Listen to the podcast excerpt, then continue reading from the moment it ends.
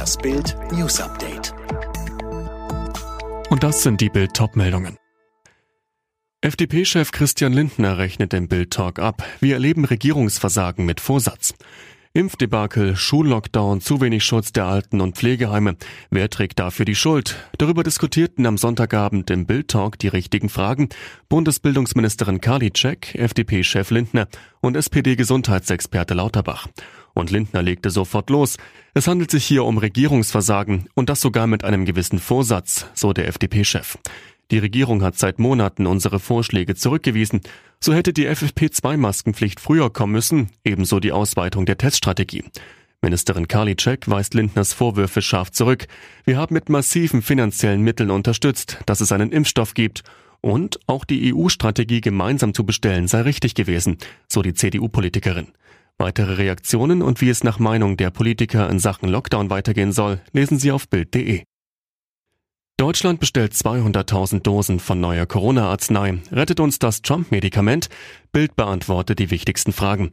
Kann es wirklich sofort eingesetzt werden? In den USA ist der Einsatz der beiden Medikamente seit November mit einer Notfallzulassung genehmigt. Für die EU steht eine Zulassung durch die Europäische Arzneimittelagentur EMA noch aus. Wie wirkt es? Sobald die Antikörper mit einer Infusion in den Körper geleitet wurden, beginnen sie damit, sich an Coronaviren zu heften und sie darin zu behindern, in Zellen einzudringen. Das führt zu einer Reduzierung von nachweisbaren Viren und einem Abklingen der Corona-Symptome. Weitere Infos gibt's auf Bild.de. Und jetzt weitere Bildnews. Noch in dieser Woche könnte es einen Corona-Schnelltest für zu Hause geben. Das hat Gesundheitsminister Spahn der Rheinischen Post gesagt. Sein Ministerium arbeitet an einer Verordnung dazu. Es wird wahrscheinlich ein Spuck- oder Gurgeltest sein. Den können Laien leichter durchführen als einen Rachenabstrich. Der Test wird voraussichtlich 10 bis 15 Euro kosten. Die Öffnung der Schulen bleibt weiter ein viel diskutiertes Thema. Thüringen geht mittlerweile davon aus, dass die Schulen möglicherweise bis Ostern geschlossen bleiben. Mecklenburg-Vorpommerns Ministerpräsidentin Schwesig wirbt dafür, dass in anderen Bundesländern die Kinder wieder früher an die Schulen können. Sie sagte im ersten. Wenn Thüringen sagt, bei uns wird das so sein, dann ist das ehrlich. Aber deshalb muss es nicht in ganz Deutschland so sein. Nicht, weil jeder seins machen will, sondern weil wir das den Kindern schuldig sind. Wir müssen unterschiedlich nach den Inzidenzen vorgehen. In den Niederlanden sind am Abend mehrere Demonstrationen gegen die nächtliche Corona-Ausgangssperre eskaliert. Daniela Schäfer berichtet. In mehreren Städten kam es zu gewaltsamen Auseinandersetzungen zwischen Demonstranten und der Polizei. Autos wurden angezündet, Steine flogen, Geschäfte wurden geplündert.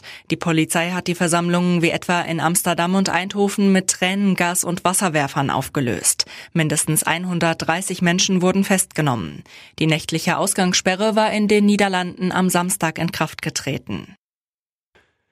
In der Ostsee hat ein russisches Schiff die Arbeiten an der umstrittenen Gaspipeline Nord Stream 2 wieder aufgenommen. Vor Dänemark sollen die letzten Rohre der 1200 Kilometer langen Pipeline zwischen Russland und Deutschland verlegt werden. Die USA hatten vergangene Woche neue Sanktionen gegen das Projekt angekündigt. In der Fußball-Bundesliga hat der FC Bayern seine Tabellenführung weiter ausgebaut. Dank des 4 zu 0 bei Schlusslicht Schalke haben die Münchner jetzt sieben Punkte Vorsprung auf Leipzig. Im zweiten Sonntagsspiel trennten sich Hoffenheim und Köln 3 zu 0. Alle weiteren News und die neuesten Entwicklungen zu den Top-Themen gibt's jetzt und rund um die Uhr online auf Bild.de. Übrigens, Bild hat einen Skill, der täglich das Neueste vom FC Bayern München sendet, direkt gesprochen von den Bayern-Reportern. Sag jetzt einfach, Alexa, öffne den Bayern-Buddy.